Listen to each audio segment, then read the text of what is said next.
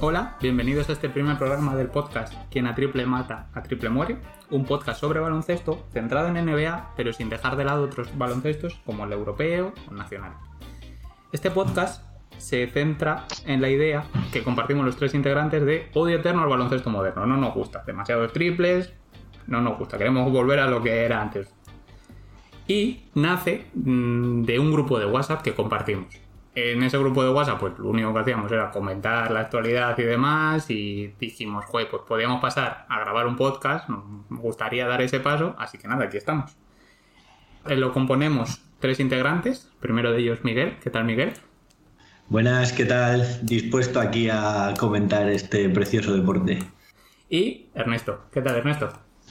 Hola chicos, aquí estamos como Miami, deseando ya que empiece el capítulo. Eh, yo soy Miguel Ernesto, yo me llamo Carlos y nada, empezamos.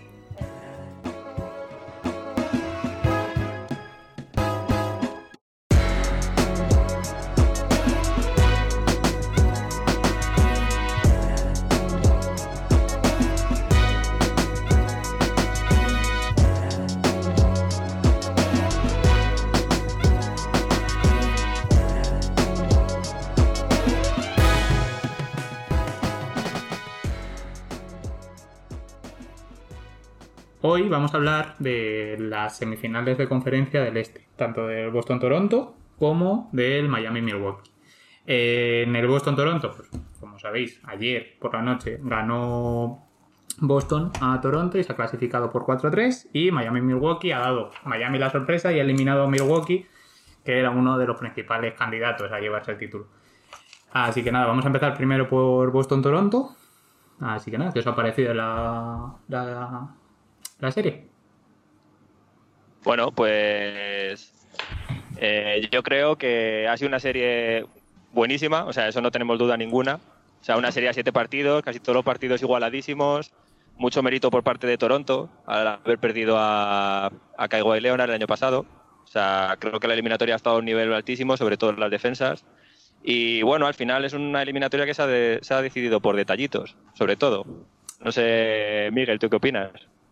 Sí, eh, estamos de acuerdo. Eh, para mí es, justo subrayar la supervivencia de Toronto, como han conseguido mantenerse en la eliminatoria, quizás con un poco de suerte por el triple de Nunovi que les hubiera dejado fuera, pero que a partir de ahí ha cambiado y han conseguido imponerse mentalmente a Boston, porque creo que Boston ha sido muy superior y aún así pues eh, han perdido por una eliminatoria por cuatro puntos.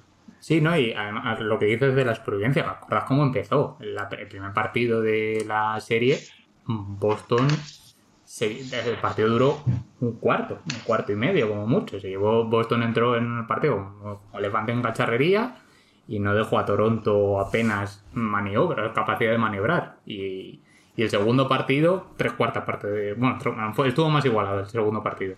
Pero, sí, estuvo más igualado. Pero le costó mucho es que cuando, cuando hablo de la supervivencia de Toronto no es solo a la hora de ganar partidos que quizás tenían perdidos, sino de ir manteniéndose minuto a minuto en el partido a pesar de que eh, les costaba en ataque, sufrían en defensa, les movía muy bien Boston, les costaba meter canastas y sin embargo estaban ahí siempre, siempre. A mí, mira, Toronto, se me acaba de ocurrir la metáfora, me parece el marinero que está achicando agua y se le hunde el barco eh, a 100 metros de la orilla. Sí, totalmente. No han llegado a la orilla, pero por poco. Y, las han pasado putas. Han estado todo el rato intentando achicar agua y demás, porque el equipo no ha llegado a funcionar bien del todo en ningún momento. Iba más por destellos. Van Vliet ha tenido un par de en los minutos finales. Eh, Powell y demás. Pero no ha habido alguien que es el problema de haber perdido a Kawhi Leonard, que no tienes a una referencia y que si Akam no llega, que ahora después hablaremos de Siakam, y ese ha sido yo creo el principal problema, no han tenido una referencia clara en, ataque, o por lo menos una referencia estable en ataque. Claro, es que es curioso si te fijas en los partidos de Toronto, que al final lo que decía Miguel, que se van manteniendo continuamente, se va a Boston de 8 puntos, se vuelven a igualar, se vuelven a poner dos adelante, dos abajo, todos los partidos así. Y al final llegan los minutos finales y las canastas decisivas se las han jugado Anunobi en el partido clave de todos, que faltaba, una, faltaba medio segundo. Eh, creo que en el siguiente en el siguiente gana Boston de paliza, pero en el siguiente, en el sexto partido, eh, se decide el partido en la segunda prórroga y el que se juega la última canasta es Powell. O sea, es que al final se han jugado las canastas importantes y, no solo eso. Mete también Kyle Lowry ahí un fadeaway que se cae y tal, que es bastante importante. Pero, sí, pero Powell, sí, sí, sí, sí, El entrenador decide que se la juegue Powell, que además no lo entiendo muy bien esa canasta porque va en empate y se juega un triple. O sea, los, vamos, vemos a lo mismo de siempre, que pudiendo hacer un par de cortes, entrar para adentro y se acaban jugando un triple, pero bueno, me refiero que al final el detalle es, si tus jugadas importantes se las acaban tirando Anunobi y Powell, es que te falta igual algo de jerarquía en ese equipo, no sé cómo verlo. Bueno, yo ahí eh, puntualizaría que Powell mete 15 puntos entre las dos prórrogas, es el que sostiene a Toronto en las dos prórrogas, eh, teniendo quizás el protagonismo que se merecía y no, había y no había tenido en el resto de la serie anterior, cuando ya el año pasado había sido importante también. Y en, ese, y en esa primera prórroga, que están 5 abajo, para forzar la segunda, Anunobi se juega un triple desde la bombilla, desde el frontal, que no había tirado casi en, toda la segunda parte y lo mete. Es decir, que es que eh, incluso sus secundarios eh, mantienen esa, esa, filosofía, ese carácter de Toronto, de, de, supervivientes, de cabeza fría, de, de, jugadores que no se achican y que, y que, y que, las meten cuando importa. Bueno, pero es que realmente la, fuerza de Toronto durante todo el año yo creo que ha sido el banquillo. El quinteto tampoco era el mejor quinteto de la liga. Eran muy buenos jugadores, no te digo que no. Faltaba la estrellita a lo mejor, que Kyle Lowry es muy buen jugador, que Van Vliet es una maravilla de tío, vamos, que es acojonante. Y la, idea de siempre. Eh, jugador bajito a, muerte con él. Porque ese tío se lo ha trabajado y hay que estar. Hay que estar otra, otra, otra parte de la filosofía del odio eterno al baloncesto moderno, ¿no? Con los bajitos siempre. Eh, pero el, el, tema es eso, o sea, el, el que al equipo parecía que le faltaba algo. Y me parece que... Claro, le faltaba Kawhi. Yo creo que, mira, el otro día vi un dato muy interesante. Eh, le faltaba Kawhi y que posiblemente con Kawhi hubieran ganado esta serie, a pesar del buen trabajo de Boston. Porque el, año pasado eh, empiezan, creo que está Filadelfia 3-1 y, y, ganan la serie. están también pierden 3-1 o 2-0, era el dato que había visto eh, con Boston y ganan la serie, en la semi, eh, perdón, perdón, con Milwaukee en la final de conferencia. Eh, iban 2-0 abajo y ganan cuatro partidos seguidos a Milwaukee. y, y, con Philly también iban perdiendo 3-1, creo, y ganan la serie. Entonces, está en su ADN, digamos. bueno, es que el año pasado, de hecho, se clasifica gracias al canastón de Kawhi, que nos acordamos todos, que es una, es una barbaridad. Y claro, esa canasta te la mete Kawhi y encima la mete de milagro. O sea, si la tira otro, ah, no sé qué habría pasado ahí. igual no había, vamos, obviamente, igual les habrían eliminado. Claro, hay una pequeña brisa y esa canasta no entra, porque eso es, esa canasta yo siempre digo que es la definición exacta de que el baloncesto es un deporte de precisión. Dos milímetros hacia un lado, dos milímetros hacia el otro y el balón no entra. Pero bueno, Efectivamente. pasada. Y nada, el, eh, tema es ese, que Toronto ha llegado donde ha llegado, que parece que no, pero bueno, tiene un mérito, realmente. Hombre, es una temporada con muchísimo mérito. Lo que digo, después de perder a su estrella, eh, viniendo defendiendo título con un equipo supuestamente peor que el del año pasado, porque al final es el mismo, sin. Danny Green y sin Kawhi Leonard. O sea, en teoría pierden bastante. Y los secundarios han dado un paso adelante importante porque Van Vliet ha hecho un año espectacular en la, en la eliminatoria con Boston, Anunobi y Powell han estado increíbles. O sea, los porcentajes de tiro de Anunobi no lo sé, pero vamos, tiene que ser una locura, porque está enchufando a un nivel altísimo. Y no sé, al final, mucho mérito que un equipo hecho de jugadores que supuestamente no son estrellas haya llegado tan lejos y haya forzado un séptimo partido con Boston, que son aspirantes al título. Y, bueno, para mí destacar también en, Toronto eh, el, el, trabajo y de todo tipo que ha aportado Ibaka que parecía un muy secundario y que se ha convertido en el mejor interior y que, como decía Ernesto, off the record, si hubiera jugado más tiempo que Siakam, quizás hubiera cambiado el signo de la serie, con uno que estaba por encima del 50% en triples, creo, Ibaka.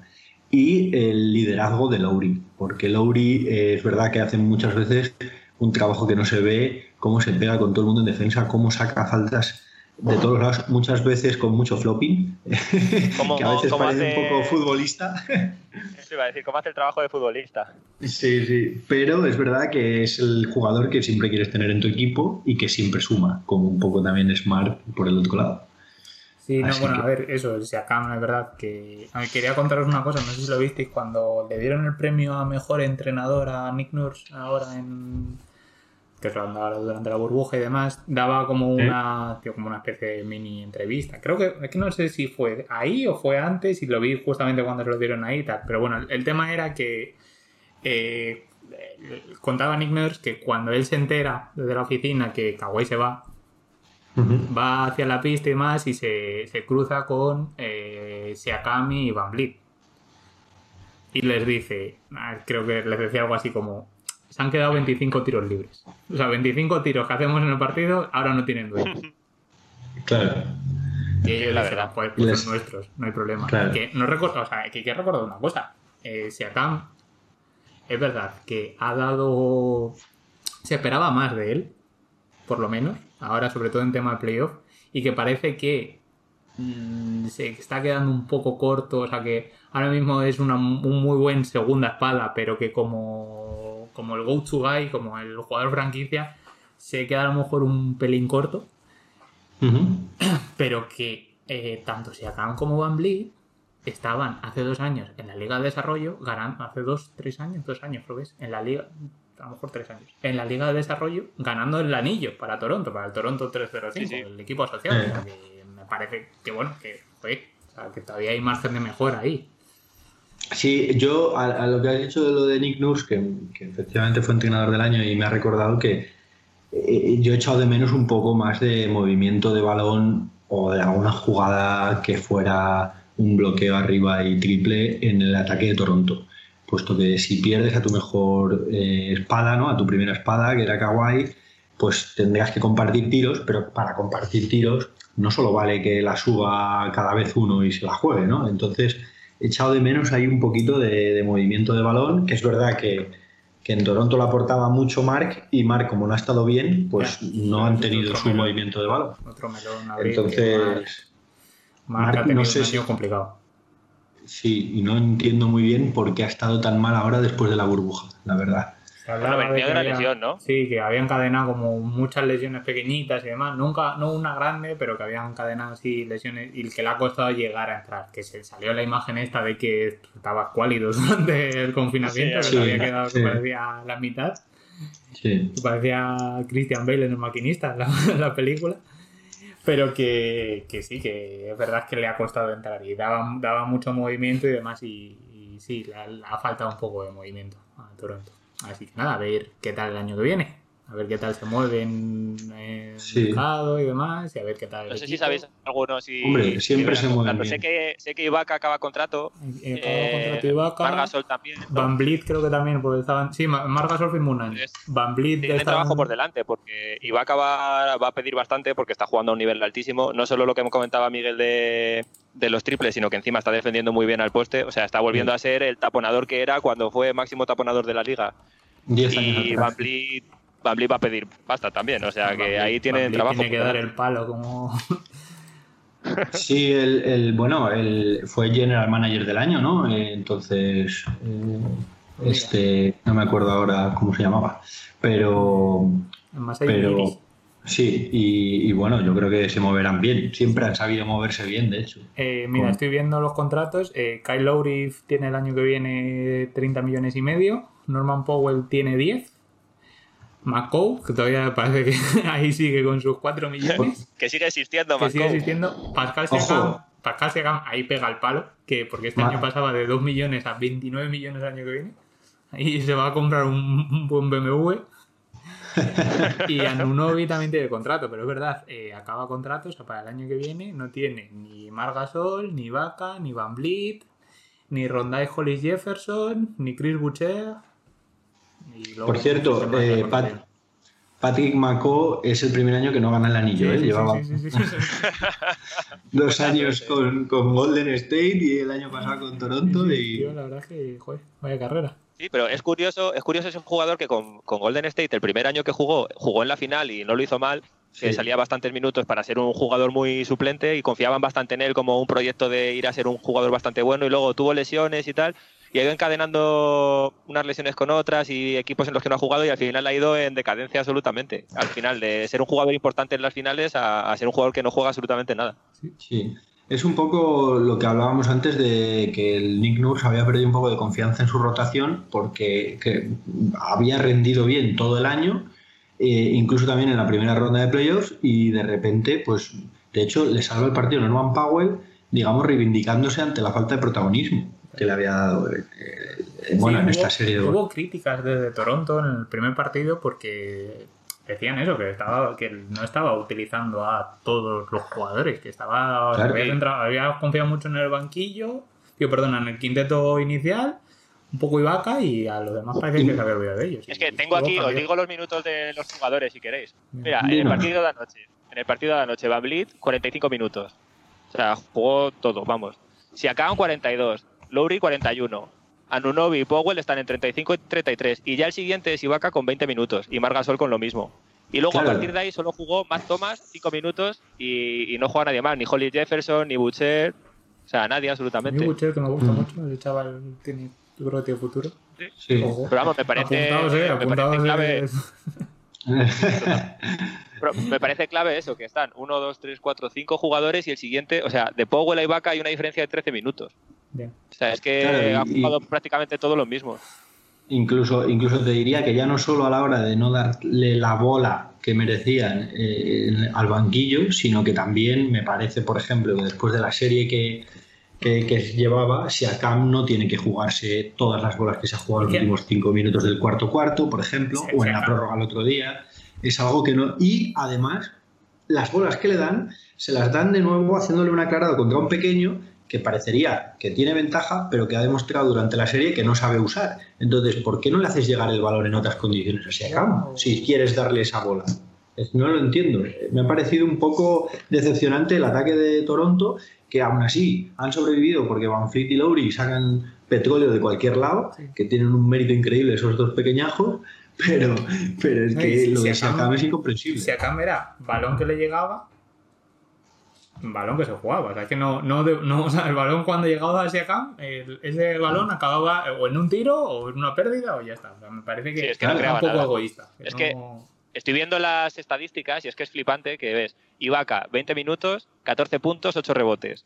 Siakam, 43 minutos casi, 13 puntos, 11 rebotes. O sea, es que han hecho lo mismo prácticamente en, en 20 minutos más de juego. En la mitad de tiempo, sí. Claro, yo entiendo que no puede jugar aunque ha habido ratos que sí, no puede jugar con esos dos grandes porque el Small Ball de Boston les, les, hacía un traje. Pero, pero, hombre, tal y como están los dos, ¿por qué no apuestas un poquito más por Ibaka, no? No sé, o, te buscas el emparejamiento para poder mantenerlos a los dos juntos, eh, cogiéndose a cama algún pequeño que lo ha cogido, no sé si defendía a Tatum en algún momento. Sí, a Tatum. entonces, bueno, eh, no sé, es un poco, un poco, decepcionante, sobre todo la insistencia con la que han intentado meter a Siakam en, el, en, la, en, la, serie, a pesar de que había demostrado por activa y por pasiva que no estaba. Ya, no sé. Además que se le ha sumado todo, porque le defendía a Jalen Brown y Jalen Brown la ha defendido a un nivel que, es que ha sido, vamos, o sea, es que le ha secado totalmente. Sí, sí, pero bueno, es que, es que Smart le ha cogido veces y también se le ha puesto difícil. Le ha cogido eh, Williams, el novato de Boston, y también le ha parado. Es que le ha parado todo. Pero es que Williams, es que Williams vaya serie, ¿eh? Sí, sí. sí. Yo iba a decir que ya que, bueno, ya hemos hablado bien bastante de Toronto, ¿qué tal Boston? ¿Qué os ha parecido Boston? Bueno, mi resumen. O sea, en general el nivel ha sido alto. O sea, tienen ratos de jugar muy bien. Lo que pasa que en los, en los dos últimos partidos, sobre todo, han dependido muchísimo de Smart y de Jelly Brown, sobre todo. Porque Tatum ha hecho partidazos, pero ha tenido momentos también de perder muchos balones clave, sobre todo en las prórrogas del sexto partido. Y bueno, Kemba Walker ha estado fatal. Entonces, al final han dependido muchísimo de Jalen Brown y Smart, que han estado a un nivel exageradísimo. Y luego los suplentes, que no son, no son jugadores muy, con mucha reputación, sea, los dos Williams, por ejemplo, han hecho un papel bastante bueno y Oyele ya está metiendo triples, o sea, un equipo bastante compensado. Ya están. ver, el tema de, de Boston, me parece eso, que el equipo está muy bien hecho, está muy bien entrenado, eso sí que, vamos, lo, a, a Brad Stevens hay que reconocerlo, que es un entrenador como la Copa de un Pino y que... Es y que el tiempo equipo muerto está que pide, hecho. canasta que meten. Sí, eso, eso es lo de siempre. Bueno, Y- tengo que. Bueno, a punto, a punto. Sí, Carlos, Vale, sí. Apunta y luego me lo cuentas. Y que, y que sí, que, que, que, que hay, hay... o sea, se estaba diciendo de Boston que joder, Boston tiene futuro y tal. Boston tiene presente, no tiene futuro. Boston tiene presente porque tanto Tatum como Jalen Brown son dos All-Star, aunque Jalen Brown todavía no haya ido, pero son dos All-Star.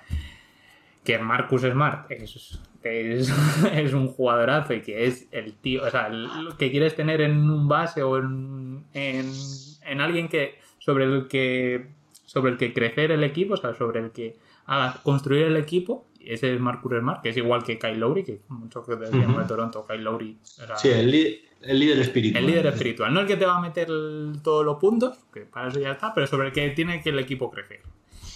Sabes que si un día vas perdiendo, ese tío va a querer ganar el partido siempre. El- lo de los tres Sí, triples. aunque se deje la ¿Cuánto- vida en ello. ¿Cuántos triples metió el partido este? Un triple hizo Metió triples, no sé. cinco triples en el cuarto cuarto, cuando empieza De en el de cuarto cuarto, perdiendo de mucho y mete... De 10 o 12, ¿no? Sí, y mete en el cuarto cuarto cinco triples seguidos sin fallo, luego falla el sexto, creo. No sé si luego alguno más, más avanzado el cuarto cuarto, pero en los primeros cuatro minutos. Y sí, sí, de hecho creo que era el único, el único jugador en meter un cinco triples o más en un cuarto cuarto junto con, con Stephen Curry en playoffs. Pero Vamos, sí, sí, eh, ahí para nada la comparación.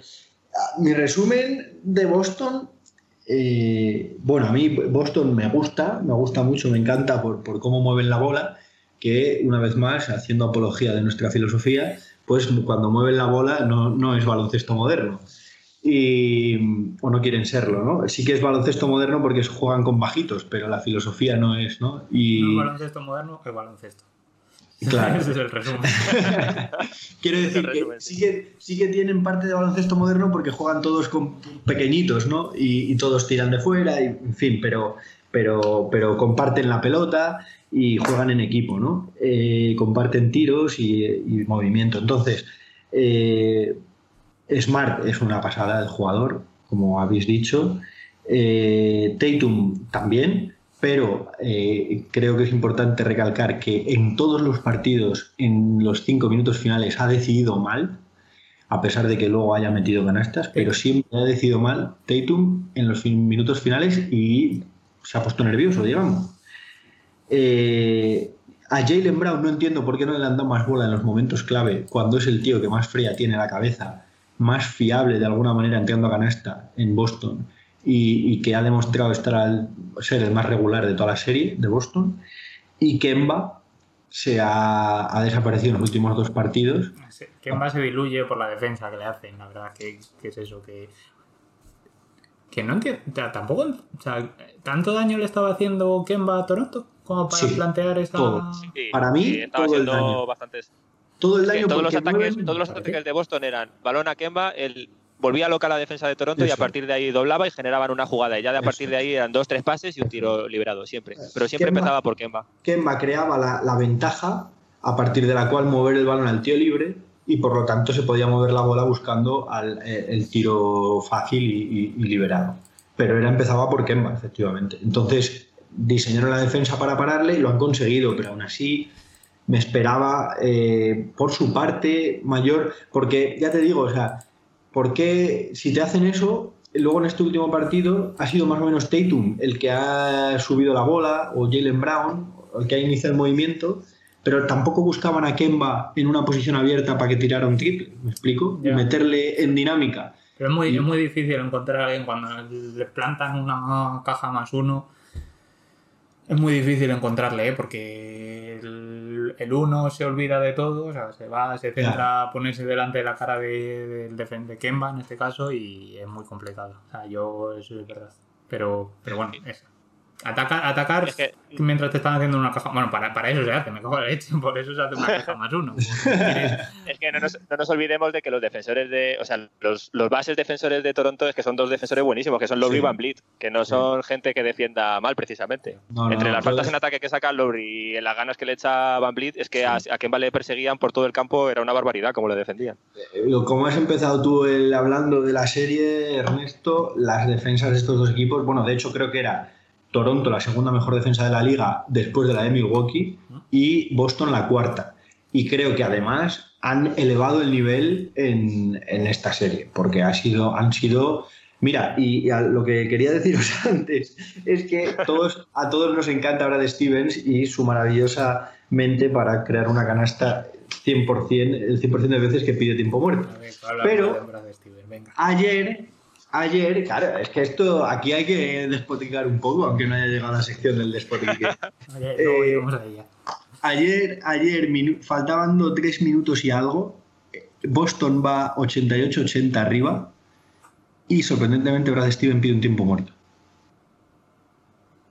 Mete Tatum en la siguiente jugada, bueno, el siguiente pierde el balón, se bota en el pie, luego fuerza dos tiros libres, solo mete uno y el parcial es de, creo que, que acaban 89-87, dos minutos y medio más tarde.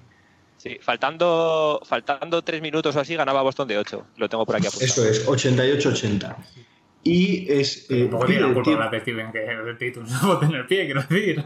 No, no, Claro, pero es que- quiero decir que fallan cinco ataques seguidos, ¿sabes? Quiero decir que, que no, no entendí muy bien por qué lo pedía, porque no estaba especialmente mal Boston, no, no es que le vinieran remontando ni nada, y sin embargo, pues, mm, mira, minuto 44, 88-78, mete Norman Powell una canasta, 88-80, piden tiempo muerto, y el minuto 48, 87-89, con dos tiros libres de Lowry. Y luego ya mete Tatum un tiro libre después de los dos que falla Grant Williams y, y ya cierra el partido. Pero Sí, bueno, ese, ese que coge el rebote entrando al un poco de aquella Como un manera, año, un año antes. ¿eh? Un poco antes entra, pero bueno, las cosas parece que están en el... Están, que nunca se pitan, están ahí, todo el mundo las sabe, pero... pero solo un poco, ¿no? Sí, Solo un poco antes. en fin, sí. Estas, estas decisiones incomprensibles que no entendemos. De todas maneras, a Brad Steven no me lo critiques porque, joder, para uno de los pocos que nos queda, No. que todavía que, No, no, no, es que- sí, que odia tanto a capaz- moderno como nosotros. no es, no es, tío no que es es ni- capaz de yendo perdiendo dos abajo, se le ocurre sacar a Taco Fall para sacar el saque de banda, tiene mis respetos. Hombre, es que vamos. hombre. Y de hecho, y de hecho, Aunque le salga es- mal, da igual. de Que hecho no haya es- jugado nada y le saca con medio segundo para tapar el saque de banda. Es que eso es un tío que tiene absolutamente todo pensado. Sí.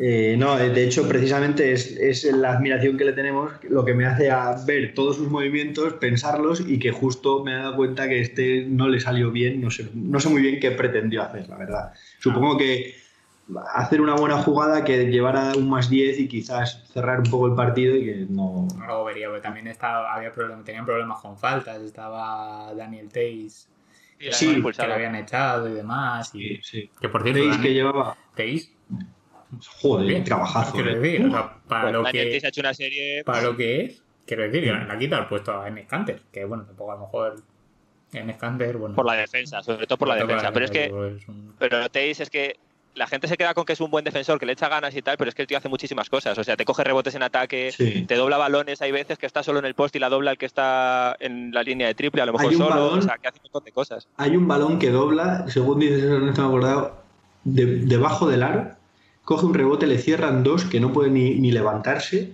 y saca un- el balón al triple de la esquina con una mano eh, Ah. Sí, que se está cayendo afuera Sí. de banda, ¿no? Sí.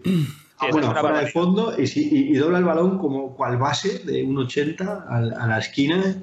Buenísimo. Yo de esos jugadores que veía aquí en Europa, que lo veía jugar, veía que se iban a la NBA y decía, mira, uno más, que se va a ir allí y tal, o como Maxi Cliva, que cool, tío, está haciendo una carrera de puta madre de la NBA, que, que creía, yo creía que se iban a volver, que se van dos, tres añitos y vuelven luego con otro contratazo a Europa, nadie sabe muy bien por qué, porque tampoco han hecho nada, y pero nada, me estaba cerrando la Es boca. que yo creo que este, este baloncesto moderno, vuelta a la burra al trigo, eh, hay- hay- tiene, tiene cosas positivas para los europeos y es que eh, está primando menos el físico, al menos en cuanto a altura. Si eres un tío de 2'5 y atlético, pues tienes hueco. Y antes no lo tenías. Quiero decir, en este baloncesto moderno a lo mejor Felipe Reyes hubiera jugado y, cuando, y en la edad de Felipe Reyes era imposible jugar con sus 2-2. Y, y, entonces estos pivots europeos bajitos para la NBA que entienden el juego y, hacen muchas cosas bien, pues ahora tienen hueco. Entonces... Les ha abierto el hueco Draymond Green. Totalmente, totalmente. eso tendríamos que comentar algún día, que es que este baloncesto moderno viene de los Warriors y hay mucha... pero, es una perversión, de una perversión de lo de los Warriors. Claro, por supuesto, por supuesto. No les hace justicia, pero que cambian el juego, ¿no? Pero ya de los Warriors ya tendremos tiempo para hablar porque... Totalmente. A ver qué pasa. Bueno, ¿algo más que decir de esta eliminatoria? Yo creo que hay un poquito más que comentar, ¿no? Podemos pasar a, la siguiente. Sí, bueno, para mí destacar el, Marcus Smart. Sí, el resumen de la eliminatoria es casi Marcus Smart. Ha tirado de, mil maneras del equipo y, y chapó. Y encima pone el tapón ese que pone al final en el último partido, que es que ya es como el colofón a todo lo que había hecho durante la serie. Es que es un pedazo de tapón, que es que además gana el partido, porque iban dos arriba, una entrada fácil de Powell y te pone el tapón y se acaba el partido ahí. Yo creo que tendríamos que hacer premio jugador de la semana aquí en nuestro programa y ir dando a, pero a jugadores así, ¿sabes? No a. y les mandamos. Tengo, a Lebron no idea, Cojo tu idea y, y apuesto dos más. O sea, creo que podemos hacer jugador de la semana, como dices, a jugadores así que no son los típicos, y podemos hacer jugador, o sea, no jugador de la semana. ¿A quién lo ha hecho peor de todos? jugador de la semana. El Russell Westbrook de la semana. ¿Cómo? El Russell Westbrook de la semana, digo. el Bledsoe de la semana. Bueno, pues nada, pues pasamos a la otra eliminatoria.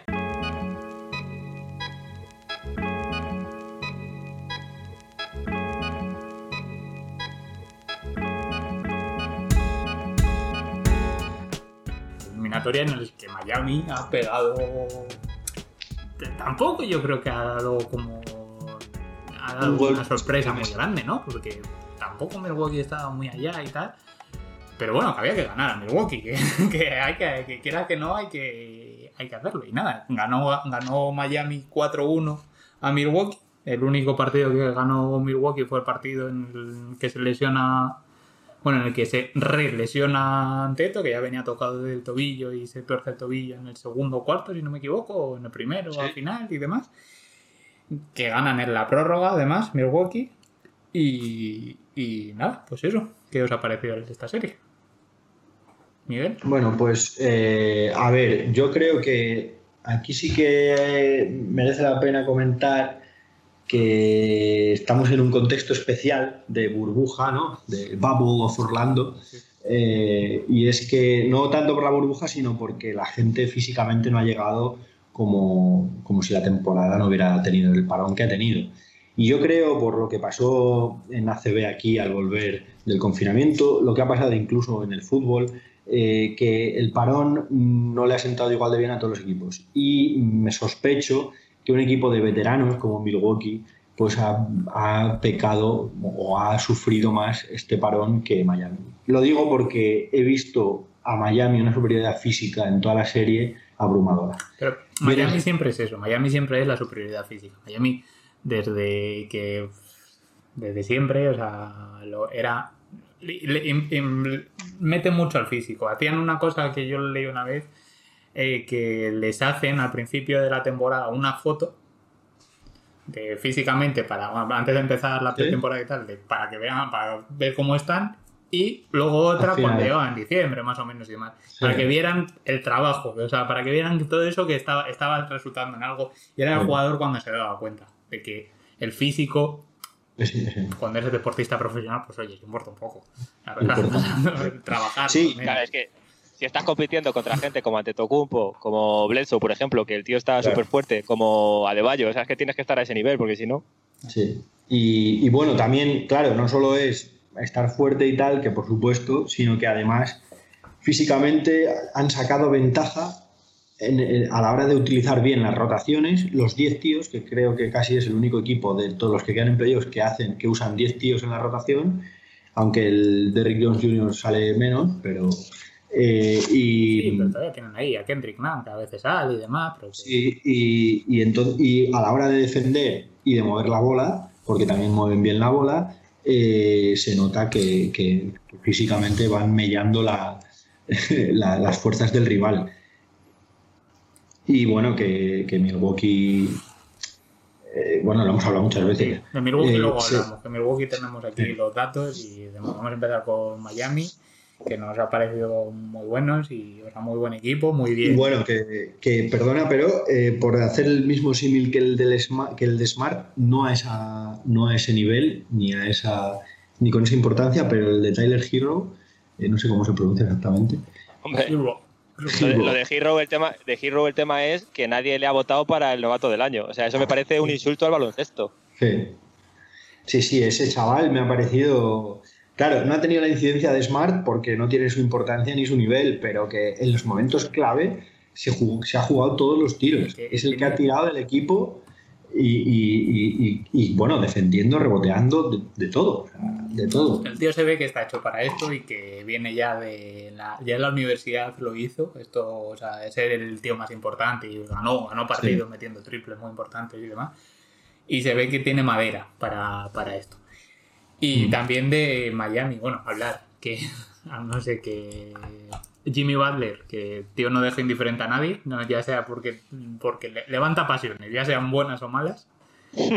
Eh, Sí, yo sí. la verdad es que todavía no sé si me cae bien o me cae mal. Este, este hombre, no sé si. Porque me parece que el. Tiene muy buen concepto. O sea, el tío sabe, lo, que- sabe jugar. Entiende el juego como pocos. Sabe cuándo tiene que hacer qué cosa. O sea, sabe cuándo tiene que defender, cuándo tiene que rebotear, qué necesita el equipo y demás. A veces es un poco. No sé si decirle egoísta, pero bueno, casi. Así lo digo. Fíjate, yo eh, eh, en esta serie he pensado que es justo lo contrario. Sí, no, verdad. en en esta serie no. Yo te digo otras veces, porque también han tenido muchas veces muchas movidas con el tema de los que dice que no tratan bien a los compañeros, a- sobre todo a los jóvenes. y Minnesota. demás. Minnesota y demás, y cómo salió la cosa. ¿Sí? Y, pero que el. Joder, pero que ha, el- ha tenido partidos. Un partido mete 40 puntos y en el siguiente ve que mete 13 y dice, pues ve que no tira más que, y hace y trabaja para el equipo, que es lo que tiene que hacer un jugador. Claro, es que es la clave de Jimmy Butler, que al final es la única estrella de toda la NBA que cuando llegan los minutos clave, si él sabe que está teniendo un mal partido, pues se la da a Hero, se la da a Crowder, si las está metiendo, pero el tío no, no busca más protagonismo del que merece. Igual, si ve que está es. enchufado, te mete 20 puntos en el último cuarto, que igual mete 5 y aún así ves que ha sido el líder del equipo. Es que eso es Eso clave. es, eso es. Pero es que yo creo que eso precisamente, que es lo que he descubierto de él, porque tampoco le había visto una serie así eh, tan larga y, y- y tan continuada, eh, me parece que es un gran líder precisamente por eso, porque mm, intenta empezar los partidos sin mucho protagonismo para meter en faena a todos sus compañeros y que todos estén calientes y que todos tengan su cuota de protagonismo y a lo mejor llega, hay un partido que creo que llega con 5 o 6 puntos al final y se juega los últimos balones y mete 15 puntos al final porque le toca coger o él ve que necesita el equipo que alguien Sí, coja la responsabilidad y ahí está él. Sí. Entonces, para mí ese es el ejemplo de buen líder, que no es, eh,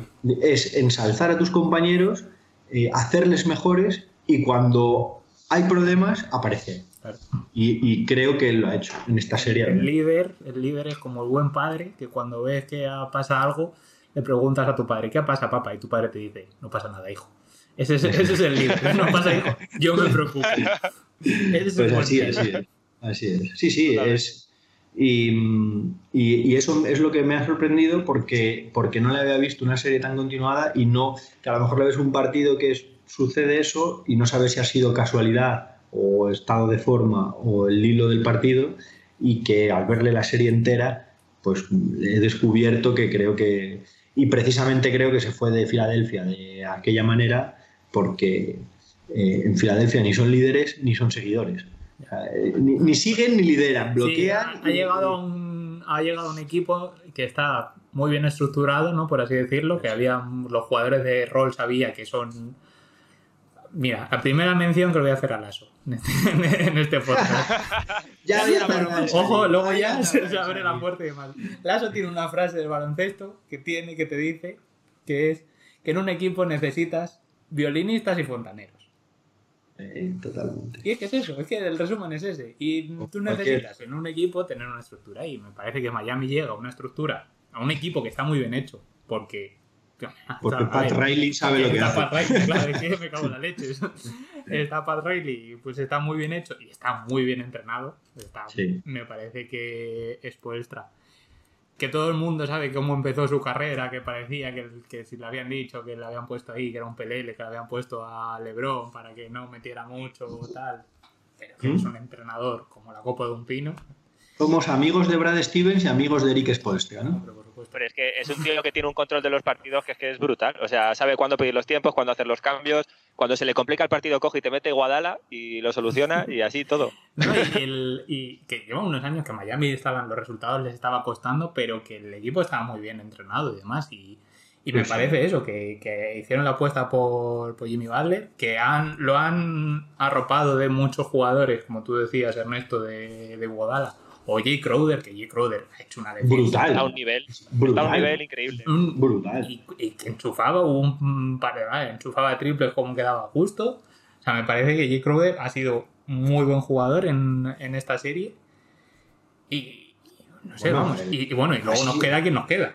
Hablar. Que es el artífice, es que Jay Crowder es el artífice de la defensa ante Claro, todo. sí, ¿eh? sí, sí, Eh, no, el- el, el el- primero, el que lo cogía y demás, y- que, que no y- estamos hablando el- de eso.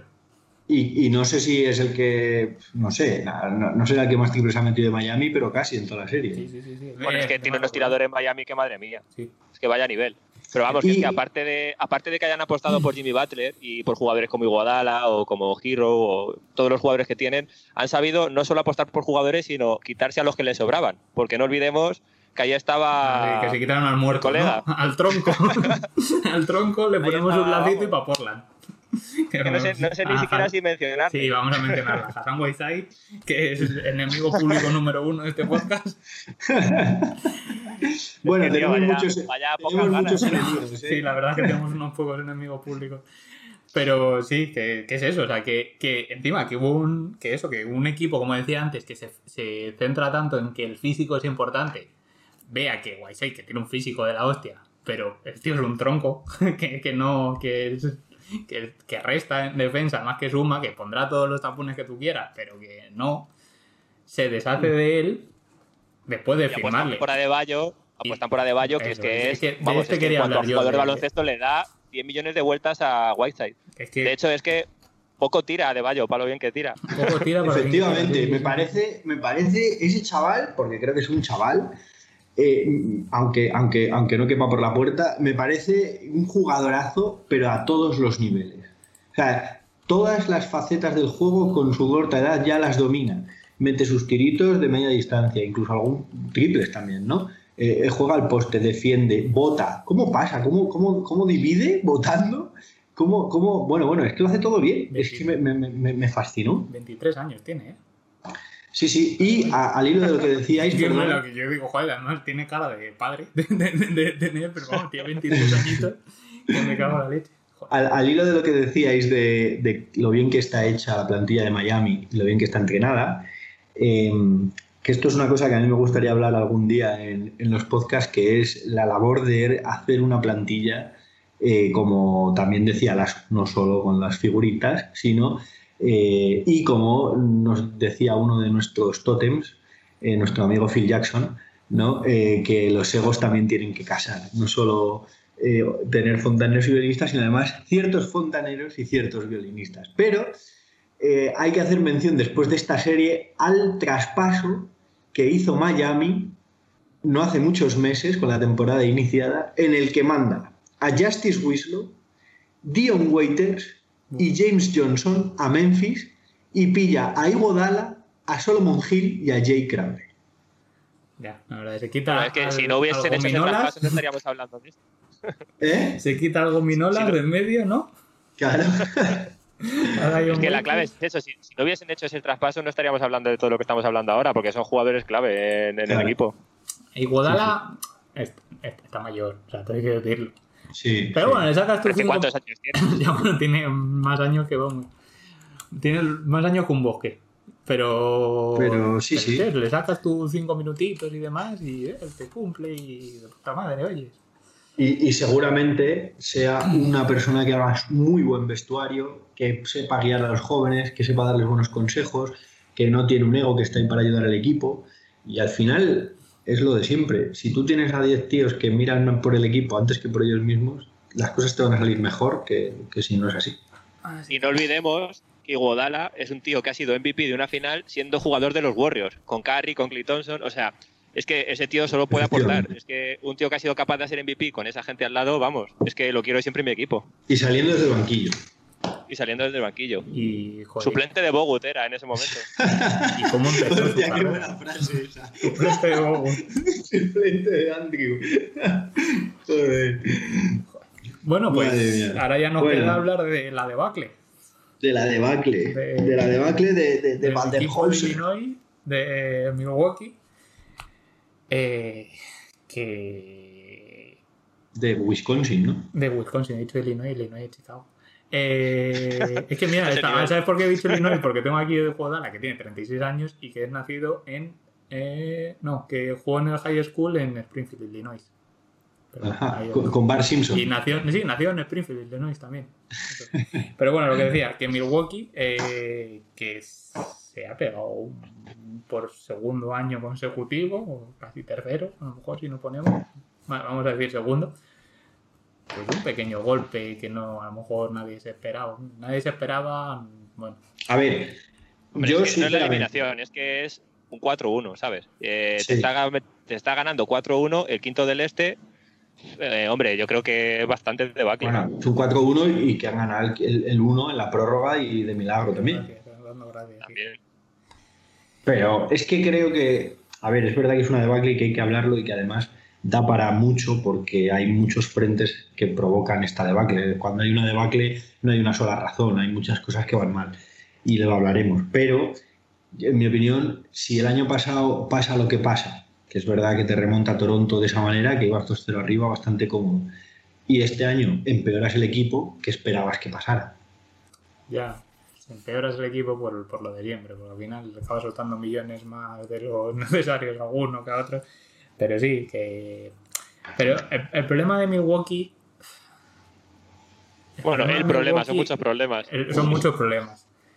Pero yo. En- Enumera No sé uno, si el primero que te venga. Pues es que es muy, es, es muy complicado, pero el problema de Milwaukee es que ante Tocumpo es muy bueno. ¿Ah, sí? ¿Eso es un problema? Para mí sí, porque condiciona demasiado al equipo en ataque. Puede ser. O- A ver, es que, por lo ejemplo, menos- el partido, no olvidemos que el, el partido que gana Miami lo gana cuando se lesiona ante Tocumpo. El que gana Milwaukee. O sea, el partido sí. que gana Milwaukee, perdón. O sea, Sí. que, que justo ese partido tenía Miami una defensa para Antetokounmpo preparada que le estaban, vamos, es que durante toda la serie lo han defendido genial Sí, y justo ese partido, ¿eh? en el momento que se lesiona, Miami se despista. Y es ahí, de hecho lo dijo Sí. Jimmy, Butler, Jimmy Butler después, que lo dieron por hecho que iban a ganar y tal. Yo te digo eso, que Entonces, condi- condicionan mucho el ataque. Porque también porque, eh, porque, porque también Baden-Holzer quiere que condicione mucho el ataque. que también es, Claro, es que eso, es- eso no es problema de, eso no es Claro, problema de sí. que sea bueno. Ya, ya, que ya, quizás también, si fuera de, si de verdad fuera tan bueno, aunque condicionara tanto el ataque, sabría sacar partido de ese Sí. condicionamiento y no lo hace. Pero es que, o sea, yo lo digo siempre. Milwaukee juega a la tabla porque tiene una jugada con un, dos árboles, con un árbol de decisión, que es nos, nos abrimos todos, que entre que, ¿Anteto? que entra Anteto por el La centro de la zona. Como No, un que- elefante en cacharrería, que si llega y mete el mate, pues de puta madre ya tenemos encima unas imágenes geniales para el resumen del partido. Que se le cierran, pues echamos el balón fuera a ver que hay un triple de Brook López, que ahora resulta que es triplista consumadísimo. Y si no, pues ya está. Y si no, pues bueno, si la jugada se reversa un poco, se la damos a Chris Middleton y que haga lo que pueda el pobre hombre. Claro. A ver, Claro, es que es eso es un clave, poco. porque jugando así, jugando así como dice Carlos, que entra ante Tocumpo y si la mete, la mete y si no la dobla, dices, como planteamiento, con lo bueno que es ante Tocumpo, si Claro. tienes tiradores, pero claro, ¿dónde están los tiradores? Porque si su Los- tirador es Bledsoe, Claro. Y, y- y de hecho se han deshecho de los tiradores, porque ahí tenías a Brogdon, tenías a Ilyasova, tenías Y a Mirotic. No, Ilyasova todavía sigue por ahí. Mirotic, tenías a y, no juega, pero está allí, está sí, allí sí, calentando banquillo. Sí, ¿Ah, sí? Sí, sí, sí. Pues- yo pues lo vi el otro día saludando cuando, cuando se lesionó, que estaba Anteto esperándoles en el banquillo. Le vi entrar y dije, hostia, si, si, si eso es Ilyasova. Pero Pues no lo entiendo. Eh, no, yo tampoco lo entiendo, la verdad. Y el, el problema es es eso, que el- me parece que el- se centra en el juego es ese. Y claro, es lo mismo que le pasa a Houston. Que este, esta jugada para liga Eso es. regular te vale. Claro, pero, pero es que es... playoff y llega Claro. un, un equipo que se va a enfrentar contra ti durante siete partidos, que te tiene preparado, que solo va a pensar en ti, que no piensa que a la semana, al si- el próximo partido, el próximo día tiene otro partido y luego tiene un viaje, tiene que hacer. No, no, no. Que va a estar centrado en ti, va a centrar tu defensa en, en- en ti y pasa lo que pasa con esto. Me parece a mí, vamos. Claro. Sí, sí, yo, yo opino exactamente igual y creo que es, una vez más, consecuencias del baloncesto moderno. Es decir, la simpleza de las jugadas, que a veces, no por ser simples, son malas porque pueden ser perfectamente efectivas, pero si tú no tienes variedad, eh, los equipos te estudian durante la temporada. Y luego, además, las, las- las defensas suben de intensidad, eh, los nervios eh, atenazan y a lo mejor esos triples abiertos ya no te entran siempre y tienes que tener más recursos. Y, y bueno, que las defensas saben cómo cerrar una penetración de un tío por bueno que sea y decidir. ¿Cuántas veces hemos visto partidos en, las que el entrenador rival, ante una figura inmensa, dice, bueno, tenemos dos formas de plantear el partido. Que este tío no meta los 40 puntos que mete todos los días y que nos lo ganen sus secundarios, o que este tío meta 60 puntos y, y- y que, y que los secundarios no metan ninguno, ¿no? Sí. Bueno, pues al final casi siempre ese equipo va a perder, porque solo tienes esas dos opciones y, y- y no suele funcionar a siete partidos. La teoría de la manta corta, que creo que decía Manuel Comas, que si te, si te tapas la Eso. cabeza te queda los pies fuera.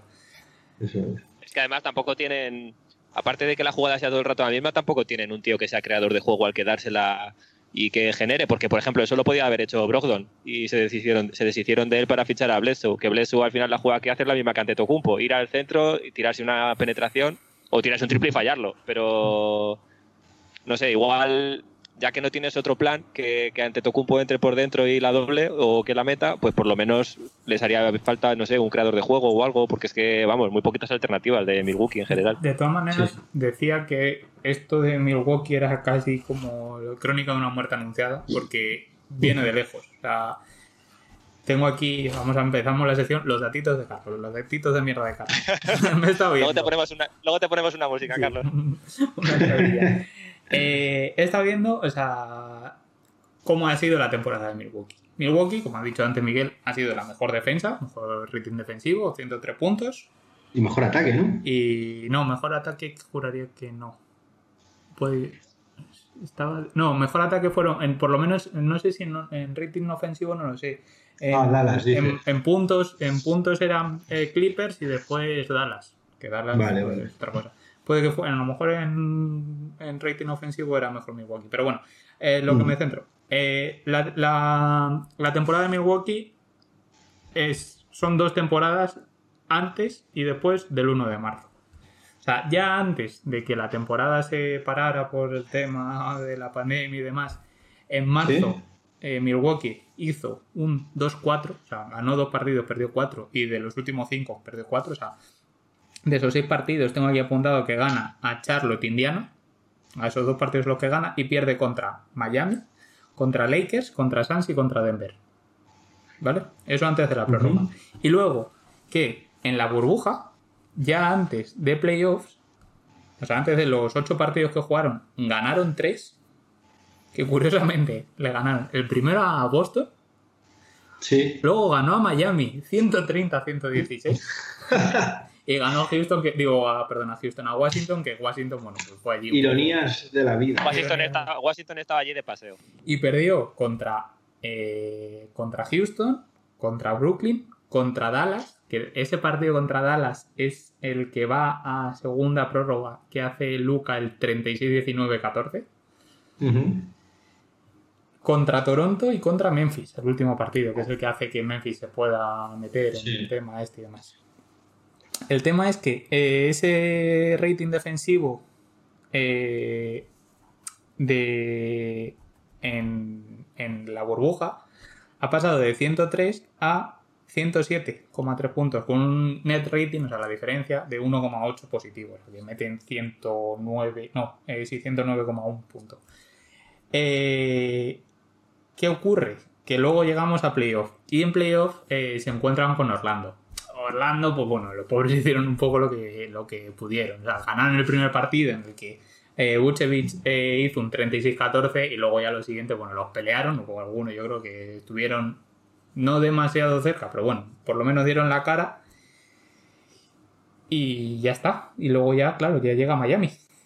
Y el, lo otro que quería decir era el porcentaje en triples. Porcentaje en triples durante la liga regular de, de Milwaukee es un 35,5, que es el decimoctavo de los 30 equipos. Y en playoffs ha sido un 35,8, que son los undécimos de los 16 equipos que hay. Y contra Miami baja todavía más al 32,7% el triples. Claro, si tu jugada es lo que es y al final tiras triples y tienes a, yo que sé, a Bruce López que te tira 8 triples por partido y metes un 30%. Y mete, depende, depende del día, mete 2 o te mete los 8. Claro. claro. Es que depende mucho, es que es muy irregular. Estaría bien ver el porcentaje de triples de la temporada regular del año pasado y de los playoffs del año pasado. Bueno, me puedes haber dicho antes, joder.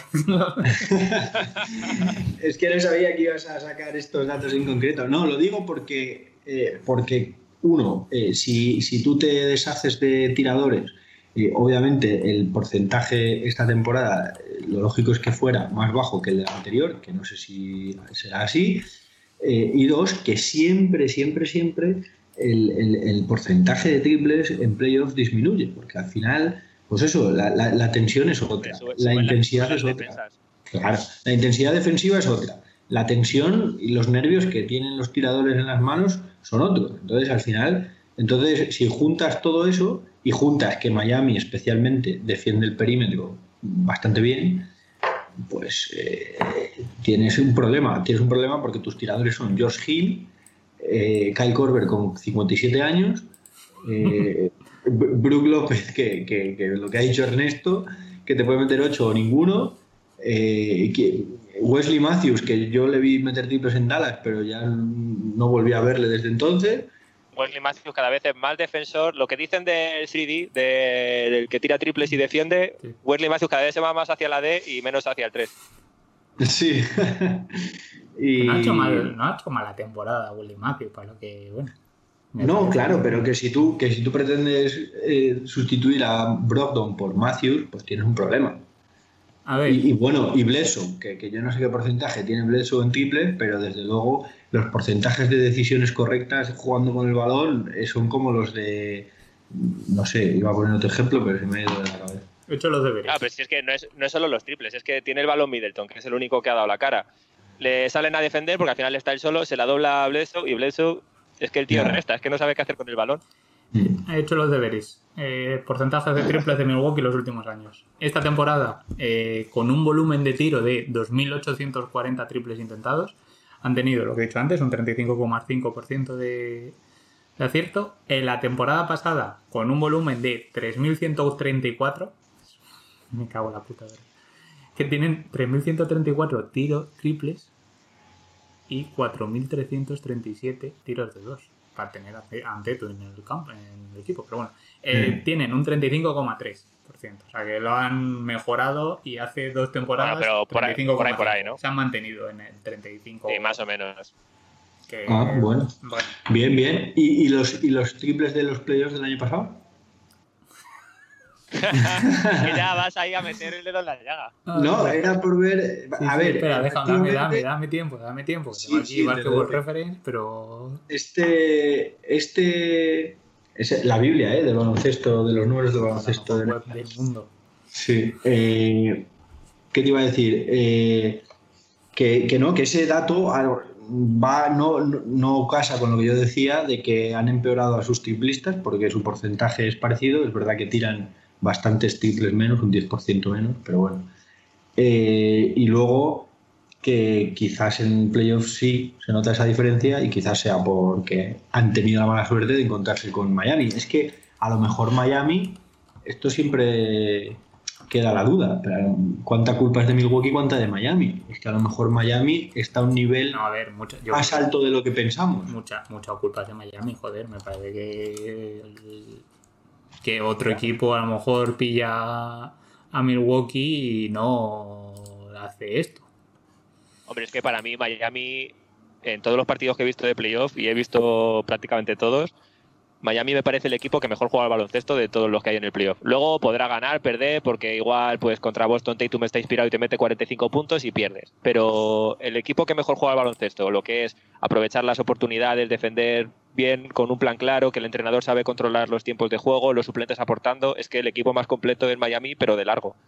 Porque todos los demás son más irregulares o tienen momentos que a lo mejor no tienen el plan tan claro, pero Miami es un equipazo, vamos, con mayúsculas. Sí. Sí, sí, y bueno, de hecho vamos con Miami, ¿no? Hombre, yo en la porra, yo en la porra tengo puesto que Boston llega a la final, no sé ahí que. Sí, pero la porra la hicimos hace mucho tiempo y sin ver a, esta gente competir de verdad. Pero sí, la verdad que da gusto verles jugar, es, es, es, es, para ponerle lo que se dice siempre, para poner los vídeos en los, en los staffs o en los en los, ¿cómo se dice? los campus ¿no? de básquet. Claro, si quieres enseñar a alguien a jugar al baloncesto, le pones partidos de Miami de este playoff y aprende rápido. Sí, sí, sí, sí. Totalmente. Ojo, noticia de última hora. Me pasan desde. Desde el backstore. sí, desde el backstore. Eh, la, que sabe de baloncesto de esta casa. Me pasa que han tuiteado Jordi Demás, que no sé si lo seguís, son un, influencer de baloncesto, que Yanis Antetokounmpo ha dejado de seguir a todos sus compañeros de equipo en Instagram y también a los Bucks, a la cuenta oficial de los Bucks. Y esta mañana o ayer dijo que no hablaba de, no iba a pedir el traspaso, que eso no iba a suceder de ninguna manera. Igual lo que va a pedir es el traspaso de todos los demás. Claro, lo que pasa es que lo mismo eh, lo ha pedido, digamos, de puertas adentro y lo ejecutarán los Bucks. O al contrario, igual ha dicho a, los jefes de arriba, les ha dicho, oye, a toda esta gente que hay alrededor me los quitáis. Bueno, ¿y si se va, dónde se va? Quiero decir. No, entiendo, pero a ver, lo que no entiendo es que Milwaukee se desprenda de Anteto, después de todos los demás, no de Anteto. Ya, bueno, a lo mejor no quiere. Ya, no sé. A lo mejor es una medida, pero bueno, si te dice que se va, pues se va, ¿sabes? Que tampoco. Sabes la movida de que tienen contrato y demás y tal, pero al final luego siempre pasa lo que pasa, que si dicen que se va, se va. Claro, el tema es, ¿y si, y si se va para intentar ganar un anillo, ¿a dónde? Eso es lo que te os preguntaba, que ¿dónde hablaban, Hablaban de los Clippers. ¿De Clippers? Sí. No sé yo si termino de verlo. ¿Y dónde sacan el dinero esa gente? Porque con Paul George y Kawhi se tienen que quitar uno, ¿no? con tres. van a pagar cinco impuestos de lujo, creo, porque vamos... Eh. Decían, eh, no sé. decían que Washington, digo que, perdona, que Warriors, que ya me Warrior en Warriors no me pega, pero ni un poquito, que no sé muy bien. No, no lo veo. Eh, Dallas también, el otro día me comentaba un compañero, un amigo mío que es muy fan de Dallas, que sí, que estaban hablando y que él decía que sí, que a tope. Yo tampoco lo veo, no creo que a. Yo tampoco lo veo. Hombre, Dallas tendría que supeditarse un poco a Doncic. Pero si que no creo que lo hiciera. problema. Tú ves a Rick Carlisle diciendo, sí, sí, fíchame. No, a Mark Cuban sí le veo diciendo, claro, sí, vamos a fichar a Teto. Pero a Carlisle le veo diciendo eso. Claro, es que ese problema, ese problema eh, existe si Anteto lo crea. Pero si, si tú hablas con él y le dices, mira, el que aquí el que va a mandar es Doncic y tú eres su acompañante, mandar en la cancha, digo, porque es el que maneja la bola, el juego, el que decide, eh, el, el pick and roll, eh, Doncic Anteto es imparable. Sí, pero ¿creéis que un tío que ha sido MVP de la liga aceptaría ser el, secundario de ese equipo? Yo creo que no. y más de un chaval que lleva menos tiempo que él. Claro, yo lo que le decía a Mario, que, ah, a mi amigo, perdona, de, que era muy fan de los Mavs, que yo creo que a Luca lo tienes que rodear de muy buenas segundas espadas, pero no puedes meterle teto en el equipo, claro. que es eso. Lo que tienes que intentar es que el equipo, pues pues que el, que el, que el pivot titular pues no sea Maxi Cliva, que oye, que lo he dicho antes, a tope con Maxi Cliva. Pero que bueno, o que no el, claro, un poco el plan de Miami. O, claro. chico, gente que le acompañe. Claro. Pero vamos, ¿qué, es eso? El tema es que yo pienso en equipos de la liga y digo, ante Tocumpo, siendo traspasado a otro equipo, es que no, no se me ocurre un equipo, quizá, no sé, Portland, igual con los tiradores que tiene por fuera, con Lillard y, y, McCollum. pero volvemos al mismo problema, que tendría que asumir que él va a tirarse las que le lleguen, pero igual no le llegan, porque igual se las tiran los de fuera. Hombre, claro. Yo creo que... la clave ante Tocumpo es, te quedas con él y le rodeas de tiradores, es que no puedes hacer otro plan. Ese es el plan. También habría que. O, o, ten, enseñarlo a jugar a baloncesto también. Claro, también es que también hay que hacer, también hay que hacer más cosas. Que todavía es que jovencito, luego, que no es muy mayor. Claro, que es que luego va al, al europeo, al, al eurobásquet y hace lo que hace. Entonces, a lo mejor hay que enseñarle más cosas. Que obviamente ese plan está muy bien, pero se ha demostrado que ese plan tiene el recorrido que tiene y, que necesitas otros recursos. Y bueno, es que ese plan, por ejemplo Quiero decir, es el plan, este plan simplista, que es el que ha llevado Toronto a cabo, de me pide un bloqueo arriba y me juego el triple si soy Van Fleet o Lowry, o se la doblo a Ibaka que se queda en el bloqueo arriba y tal, y, y jugamos a tirar triples, pues, pues si eres Toronto con esa mentalidad, con ese sacrificio, con ese saber hacer, con ese oficio y tal, te funciona y casi te funciona de verdad. Pero lo lógico es que no te funcione. Si es que lo, lo, más fácil siempre es meter la canasta estando solo. Entonces, ¿cómo se consigue que un tío esté solo y tire como? Viendo el valor. Entonces, lo que está hay... claro, lo que está claro que Milwaukee es un equipo que teniendo al MVP de la liga ha estado varios años intentando eh, ganar un anillo y se ha visto que el plan no ha, no ha funcionado porque en playoff es que han sido debacle tras debacle, es que no, ha habido un año no que hayan hecho playoff que digas es que no, no, ha sido ganar un anillo, ha sido intentar llegar a las finales. Claro, es que no ha llegado claro. a la final. No ha llegado es que, ni a la conferencia. Si ves los equipos que les han ido eliminando, es que al final, pues hombre, siendo los primeros de la temporada regular, igual tenían que haber hecho algo más. Eso nos lleva al, a otro debate que hemos tenido muchas veces y que habría que hablar algún día, que es, eh, le gustará a Carlos, que lo que vale para temporada regular no vale para playoff, por Bueno, muchos motivos. Yo creo que la semana que viene vamos a poder hablar de eso. Eh, Entonces, eh, creo que hay ciertas maneras de jugar al baloncesto o ciertas estructuras de plantilla o ciertas estructuras de cómo se reparten los tiros en el equipo y cómo se crean, que cuando llega el momento clave hacen aguas. Y, ahí tenemos a Houston, tenemos a Milwaukee, tenemos a muchos equipos que siempre prometen y no llegan nunca. Entonces, a lo mejor hay algo ahí detrás, ¿no? Un denominador común.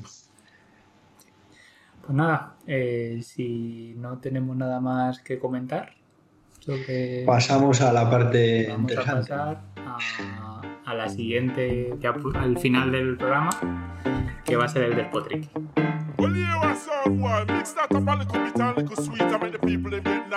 Quicker. Ah! Pues empezamos con el despotrique. ¿Qué es el despotrique? El despotrique es el alma de este, post, de este podcast. Este podcast nació para. la primera idea era solo criticar, pero bueno, vamos a, hacer, vamos a ser no ser tan tóxicos. Pero dejamos este, esta sección en la que solo. En, en esta sección solo se vale malmeter, farfullar, criticar por criticar, nos da igual, lo que, lo que sea, pero ahí vamos a, a criticar, ¿vale? Cada programa cogeremos un tema para centrarnos un poco, por no criticar como viejos durante una hora todo lo que pase por delante, sino que vamos a empezar con un tema, ¿vale? Y el tema de esta semana hemos, hemos decidido, que fue algo que nos ha indignado mucho, que son los quintetos defensivos de la NBA. El premio a quinteto defensivo, premio también a mejor defensor del año, que bueno, también tenemos, y, y nada. Resumen de quinteto defensivo. Eh, la NBA ha dado este año los dos, los, los dos quintetos defensivos, como suele dar.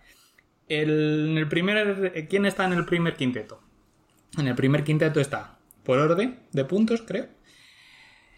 Ante Tokubo, Anthony Davis. Te toco. Ya, pues hay que, hay que a los referentes hay que mantenerlos. Ante Tokubo, Anthony Davis, Ben Simmons, Rudy Gobert y Marcus Smart. Que bueno, a ver, no es tan mal, pero bueno, a ver, No, están bien. están bien. Bueno, podría ser de también, ¿vale? Ben Simmons me chirría un poco. Ben Simmons a lo mejor no ha sido su mejor año y tal, pero bueno. No, a ver, no, no, tampoco no nos de jugar. Lo que decía antes, el segundo quinteto, bueno, antes de dar el, el segundo quinteto, el, el primer quinteto ante Tokubo es eh, la segunda vez que está en el primero y, la, y hubo una vez que estuvo en el segundo. Anthony Davis ha estado dos veces en el primero y dos veces en el segundo. Ben Simmons es la primera vez que aparece en su carrera. Solamente ha estado esta como primer, como primer quinteto. Rudy Gobert es el, el cuarto año en el que está en el primer quinteto defensivo. Y Marcus Smart es el segundo año en el que está en el primer quinteto defensivo. ¿Vale? Y luego, en el segundo quinteto, pues tenemos, por orden de puntos, estoy seguro que sí, Kawhi Leonard, Brook López, ya empezamos, Bama de Bayo, Patrick Beverly, que Patrick Beverly, a tope con Patrick Beverly, que es un flipado y es lo que nos gusta, y ya esto es la repanocha, Eric Bledsoe. Mi jugador favorito. Tu jugador favorito. Eh, antes de eso, vuelvo a decir, eh, Kawhi Leonard eh, tres veces en el primero, tres veces en el segundo. Brook López es la primera vez que aparece, como en el segundo. Bama de Bayo igual. Porque la última. Eh, Patrick Beverly ha estado una vez en el primero y dos veces en el segundo. Y Bledsoe una vez en el primero, cuando defendía bien, que hubo un momento en el que Eric Bledsoe no defendía mal. Y una vez en el segundo. Así que nada, opiniones. opiniones al respecto. Bueno, lo de Brook López a mí me parece una broma, es lo único que se me ocurre decir. Y no sé si es que le han, le han dado el premio por defender su propio, o sea, el aro contrario de sus triples o, o qué, por qué le han dado el- A ver, yo creo que se basa un poco, esto, si no me equivoco, es por votación de periodistas especializados y demás, que bueno, habría que ver la especialización de esos periodistas. Pero bueno, y eh, es verdad que hay que recordar que eh, Milwaukee ha sido la mejor defensa estadísticamente. Ha sido durante, estadísticamente, durante la liga regular, ha sido la mejor defensa. Y estos son premios de la liga regular, por así decirlo. Claro, pero Pero bueno, pero es, es que es. claro, no estamos votando el equipo, ni a los componentes, ni a los, ni siquiera a los mejores componentes o, o jugadores defensivos del mejor equipo defensivo. Estamos hablando de los mejores jugadores defensivos, que es lo de siempre. Al final, eh, los, creo que no se entiende bien el concepto de equipo, de jugador, de, y de qué se hace y de qué no se hace. Entonces, bueno, la verdad que es que Bueno. no se me ocurre otra forma de calificarlo, que es que esto es un despropósito, lo del, bueno, no, no todo, obviamente, No que todo, no, a ver, esté- ante todo, que- pues Hombre, Beverly y Smart, por Beverly y ejemplo, Smart tienen que estar, sí. Adeba- Claro. Adebayo, pero que Adebayo. la, el tema es que yo creo que los que deciden quién es el quinteto defensivo, ven, un tío grande y fuerte, y dicen, puede ser, mira las estadísticas, pone dos tapones por partido, defensor del año. Claro, Y es que, que esto, tío, al final, porque tú dices, vale, te pone dos tapones por partido, pero ¿cuántos ataques hay en un partido? ¿Cuántos defiende bien? eso Porque es. que me haya puesto dos tapones, pues a mí, claro, es que pues es- vale. es, lo que decía, o sea, también en las votaciones para mejor defensor del año, Whiteside hubo alguien que le votó, sí, está como, tiene tres puntos, hubo alguien que le votó a Whiteside, a Brook López también le votaron, es más, es que está eh, la tercera posición, o sea, dan los, los votos para mejor, para mejor defensor es primer puesto, segundo puesto, tercer puesto, o sea, cada, cada persona vota como tres puestos. Bueno, pues hubo alguien, hubo cinco personas que dijeron Kawhi Leonard en, el, como en la tercera posición, pero hubo cuatro que, que dijeron que Brook López, o sea, sí que Kawhi tiene cinco puntos y Brook López tiene cuatro en, en estas votaciones. Y luego está también Ojo, Jarrett Allen, que bueno, oye, Bueno, Vale. yo qué sé. Pero vamos, una cosa que me sorprende a mí mucho también, bueno, me sorprende, una cosa que llevan haciendo también muchos años, es que me gustaría saber cuántos jugadores pequeños han ganado este premio Sí. o han Ah, estado en los quintetos, porque al final, es que mira, ya no solo es Smart y Beverly, es que lo que hablábamos antes, Lowry, Van Vliet, por ejemplo, no se los tiene en cuenta y son dos defensores de la leche. Sí, y, y siempre ganan que si pivot, que si alero grandes como Kawhi. No, por ejemplo, Drew Holiday, que a lo mejor Drew Holiday es verdad que no ha tenido. uh, ha tenido algún problemita, ¿no? Con lesiones y demás, y no ha tenido mucho, pero bueno. Sí, pero, antes que me Bledsoe me cago en la leche. Es que defiende mejor Caruso que Bruce López, macho. Ay, madre, sí, la verdad que no tiene mucho. Del, del primer quinteto defensivo, sí es verdad que, que, que desde luego Gobert y Smart eh, son indiscutibles. O bueno, hab- habrá gente a ese nivel, pero que desde luego sí están, eh, est- están bien. Pero bueno, Ben Simmons, la verdad que con el año que ha hecho Filadelfia y demás, no lo sé. Y, y, y bueno, al final es que es eso, el- igual que los criterios que se siguen para decidir, igual que con el MVP, ¿no? ¿Quién, hay- quién, quién es bueno, ¿no? Por ejemplo, a Harden le das el MVP porque el año pasado mete 36 puntos de media Pero es, es una cosa que a mí me revienta. Y es que este deporte hay que atacar y hay que defender. Y Harden no defiende. Entonces, ¿cómo puede ser el mejor jugador? Es que no puede ser. Bueno, ojito, ya- ojito ya- con lo de que Harden no defiende. no, lo que quiero decir. victoria poniendo un tapón al final. También, sí, eso es verdad. Encima, ¿sabes? Las, paradojas la de la vida. antes de que hablas. las paradojas de la vida, pero es que quiero decir que ese error de concepto de, de, de qué va este deporte o de qué van los deportes en general y demás, también aparece con la defensa. Y es que el tío que hace dos tapones por partido ya es candidato a mejor defensor del año y aquí hay que robar balones, aquí hay que eh, cortar líneas de pase, aquí hay que bajar el culo, aquí hay que pelear, aquí hay que, ¿sabes?, moverse, ir a las ayudas, todo. ¿eh? Es que jugadores así que se me vienen a la cabeza que no sé lo que les habrán votado, por ejemplo, Jalen Brown o Jimmy Butler, Ni aparece. cero votos igual. Ni aparece, no, no, no. no es que no lo de, lo de Jalen Brown es un espectáculo. Ese chaval es un espectáculo ese tío. En todo. Entonces, claro, que, que luego aparezca aquí Bledsoe, Brook López, pues.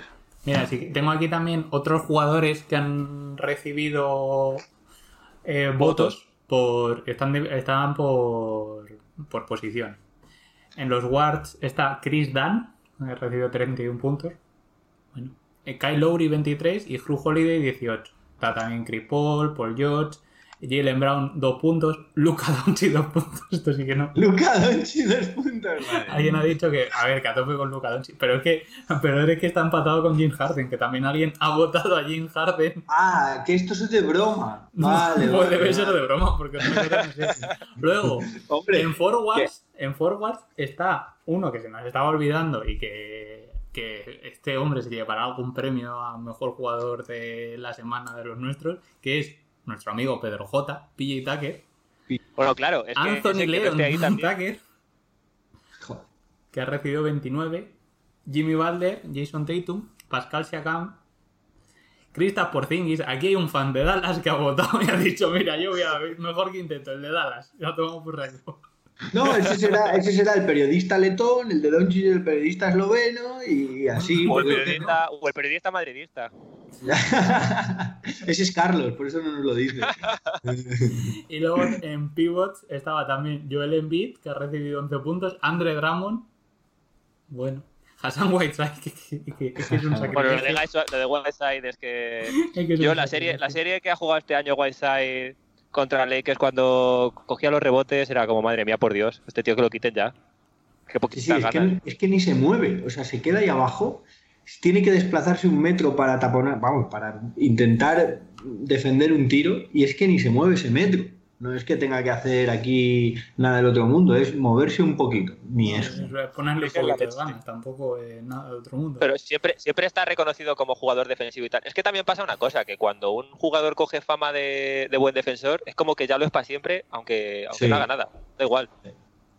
Sí, es la- la- esta especialización absoluta que hay ahí en Estados Unidos, que, que te, te enrocan ahí en un rol y, y ya no hay manera de que te usen o te quiten de ahí o te, o te den otras responsabilidades o se te vean otras habilidades. Y al parecer Whiteside a lo mejor al- los primeros años en Miami pues lo hizo bien y, y a vivir de la renta. Ganó Era un ahí, tío muy potente físicamente, Sí. ponía muchos tapones. hubo un momento que tenía ganas, no tenía dinero y tenía ganas. Ahora tiene dinero y no tiene ganas. De hecho, No tiene leí, ganas. leí una vez. Vasos leí una vez que- leí una vez un partido que Whiteside metió, o sea, no sé cuántos tapones hizo, una barbaridad. Y decía el tío que, que había hecho ese partidazo porque quería que le subiesen las estadísticas en el 2K. Pues, sí, pues, pues no Pues- me pues, extraña absolutamente nada. A mí tampoco. A mí tampoco. Sí, la verdad que estaba aquí buscando. Voy a ver si busco quintetos defensivos de otros años. A ver qué es lo que, qué es lo que aparece. me parece Eh, que, De todas formas, eh, he dicho antes que Ben Simmons tal. Ben Simmons es el líder de, en robos por, por partido de Sí, la temporada. eh, 2 con 1, pero volvemos a lo mismo. Quiero decir, eh, tú te juegas en cada una de las posiciones del rival, te juegas eh, tu defensa a robar ese balón, acabarás robando muchos, muchos, muchos balones por partido, pero en el cómputo global de todos los ataques que has tenido que defender, tu equipo ha salido perdiendo. Porque si robas 5 balones y, y- y pierdes 10 ataques porque crea tu equipo, el equipo contrario ventaja de que tú intentas robar y no robas, pues quiero decir. a lo mejor no te sale bien. O Y, sea, lo- y no solo claro. eso, no solo eso, esto es los como los rebotes de numeritos, Westbrook. los que si tienes un numeritos, defensor, Esto es como los rebotes de Westbrook. Si tú tienes un defensor que defiende genial, que fuerza pérdidas del contrario, el que se lleva el robot eres tú. Claro. Si estás atento. Eso pasa, vamos. Pero vamos, que lo de, jugada- lo de los rebotes de. Westbrook era un trameo de mucho cuidado porque se veía hubo un año que Steven Adams promedió más rebotes en un ataque que en defensa. Sí. O sea, que, la- es que es acojonante. De todas maneras, lo que decía- Ah, pues eso. Y a los- por ejemplo, lo de los rebotes es que habría que restarle todos los rebotes de tiro libre que en la NBA no se luchan en ninguno de los primeros 35 minutos de partido de toda la temporada regular. Los rebotes en ataque de tiro libre no se lucha ninguno. Entonces, todos esos quitarlos de las estadísticas. Por favor. Porque entonces a lo mejor LeBron James tenía dos rebotes por partido. Ah, ya Ahora, tenía ya que se ha hablado decir. mal de LeBron James en este programa, ya podemos cerrar. bueno, Claro, si, si, si vale el triple Westbrook de el triple doble de Westbrook con ocho rebotes que le cede Steven Adams a Westbrook y hay que hablar de ello porque no se habla de todos los rebotes que Anthony Davis, a lo mejor no tanto, pero en su día eh, Chris Bosh le dejaba en Miami o, o, bueno, no sé cuáles eran los pivos de Mozgov en Cavaliers eh, y algún otro le dejaban a LeBron en los tiros libres. Claro, es que bueno, entonces como en el despotrique siempre va a aparecer LeBron, Bueno, de ahora LeBron, es, es bastante probable. eh, Bueno, hay, hay personajes, hay personajes que Sí, pueden aparecer. van a ser recurrentes. LeBron, Westbrook, Westbrook, Harden.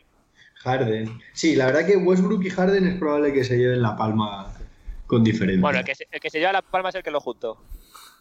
Joder. Bueno, por eso no adelantemos acontecimientos, que creo que la semana que viene vamos a poder hablar de este tema largo y tendido.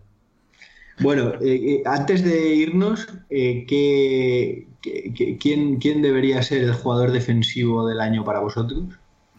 Yo lo tengo clarísimo. A ver, Para mí el coleguita Marcus.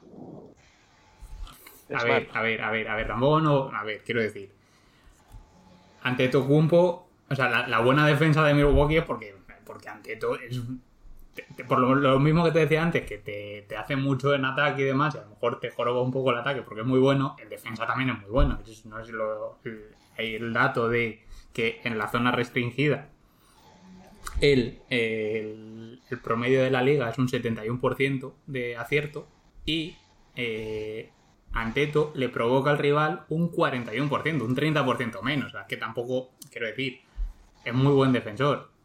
Es lo que decías antes, de que a lo mejor esa defensa de Anteto en los números, pues luego no lleva a una buena defensa. Pero bueno, aquí se ha visto que Milwaukee durante la temporada regular al menos ha tenido una buena defensa. Que luego esa defensa a lo mejor no ha sido buena, bueno, a lo mejor no, no ha sido buena en playoff. Vale. Entonces, que Anteto sea el mejor, el mejor jugador defensivo del año no me parece una locura. No lo es, no lo es. No lo Solo es. Por si estaba. Está bien, está bien. Quiero decir, no, no, no le chirría a nadie. Era por, por No, a mí vuestras opiniones. No, a ver, A que no digo sí, que, sea mal, no digo que sea mal defensor. A mí que esté en el quinteto me parece genial que esté en el primer quinteto defensivo. Pero para mí el defensor del año es Smart. Eso lo tengo claro. Sí, eh, desde luego en playoffs podría serlo, junto con. No, no, no, hablo de temporada regular, que es lo que, no, que es lo que de está regular, premiando. este premio es de temporada Claro, Sí, eso es lo que sí, está sí, premiando. sí. Si queréis otro día despotricamos de si los premios se deberían dar en el playoff o, o en la temporada Ya, regular. bueno, pero es que eso ese es año es un poco raro también. Entonces, es verdad que normalmente este premio suele ser. Estos han- están como dando, goteando los premios, cuando normalmente esto se lo suelen ventilar Es en antes la de- primera semana de playoff, se suelen ventilar casi todos. Sí, para, bueno, pues para que la gente no se aburra y demás. Eh, ya que estamos hablando de los premios defensivos, creo que solo hay cuatro jugadores que tienen MVP eh, de la temporada regular y mejor jugador defensivo del año, que son Michael Jordan, ¿Mm? Hakim Olajuwon, ¿Mm? Giannis Antetokounmpo ¿Sí? y me dejo uno Kevin que- Garnett. Kevin Garnett, ese es. Creo que son esos cuatro y solo, solo Jordan y Hakim lo hicieron el mismo año. Sí. Eh, ¿Lo conseguirá Giannis este año? ¿Lo conseguirá Giannis este año? No lo sabemos. Lo que sí es cierto es que de alguna manera eso le colocaría en un, en un lugar entre los mejores, a mi juicio, que más eh, quizás eh, con, con premios más... eh, quiero decir que lo que dirían los premios de él No es, Es- la, carre- no es la carrera, so- ¿no? sobrepasa su calidad y su buen hacer, que por supuesto es buenísimo en sus cosas y, y- y- y es un tío que marca unas diferencias enormes, pero claro, que, que- Aquí que solo es... La diferencia entre buenos jugadores y estrellas es una cosita que se mete en un dedito y se llama anillo. Si tienes anillo y consigues que tu equipo gane un año la temporada, ya empezamos. Estás a otro nivel. Estás Ahí estás a otro nivel. Ahí, a ¿Te, ver, te refieres a como jugador franquicia de ese de a esa- como jugador histórico, como claro, siendo jugador de franquicia, claro, claro, claro. Hombre, es que está- estamos hablando de un tío que ha sido MVP de la temporada, jugador defensivo, o sea, Claro. estamos hablando de un jugador franquicia. Estamos hablando del Olimpo, de Sí, los sí. jugadores. Que siempre Sí. habrá eh, jugadores muy buenos y creo que uno de los mejores jugadores de la historia sin anillos es un ídolo en- de este programa, que es John Stockton Ojo, eh, y Steve Nash. y Steve Nash. Bueno, dos ídolos, mira. O, bueno, a lo mejor Steve Nash, espérate que a lo mejor año que viene tiene anillos. No como jugador. y- y Charles Barkley, por Charles ejemplo. Barkley, pero Charles Barkley no. eh, no, es ídolo. Oh, Charles. No, pero a Charles Barkley, Charles Barkley le cae mal porque habla mal de Doncic. Claro. Sí, pero Charles Barkley, Charles Barkley en este baloncesto se hubiera puesto las botas infinito. Charles Barkley como pivot titular de los, En este básquet. de los Houston de ahora. ahora. Buah, buah, sería, sería MVP de la liga. Imagínate la pareja, la pareja que, te- que formaría con sí. nuestro amigo Pedro J. Hostia, si además se parecen y todo. Pero es que no acabarían un partido, acabarían expulsados siempre. Se pegarían entre ellos.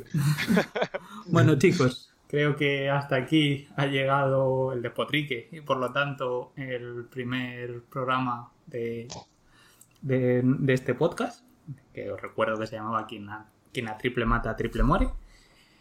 Volveremos la semana que viene, lo más seguro, con más temas de, de la actualidad NBA, de cómo tenemos ahí la Supercopa, de la CB. Así que nada más. Un, un gusto haber estado con vosotros, compartir este tiempo Miguel y Ernesto. Un placer, como siempre. Y nada, nos vamos. Muchísimas gracias por escucharnos. Hasta luego. Hasta luego.